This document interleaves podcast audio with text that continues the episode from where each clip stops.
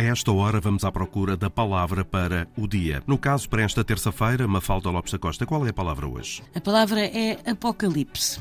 E o Apocalipse é o último livro do Novo Testamento que trata das revelações que Deus fez a São João e anuncia a vitória de Cristo e da Igreja sobre os seus perseguidores.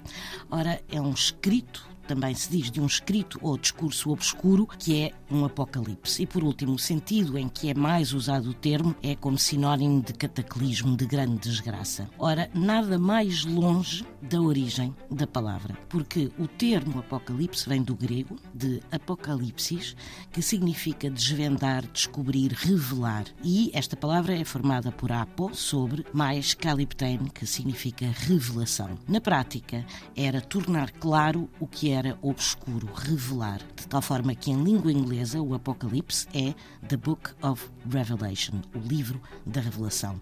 E de como da revelação se foi para a desgraça tem a ver também com o texto bíblico e com as desgraças que se anunciam no Apocalipse. Está então descoberta a palavra para este dia, edição Mafalda Lopes da Costa.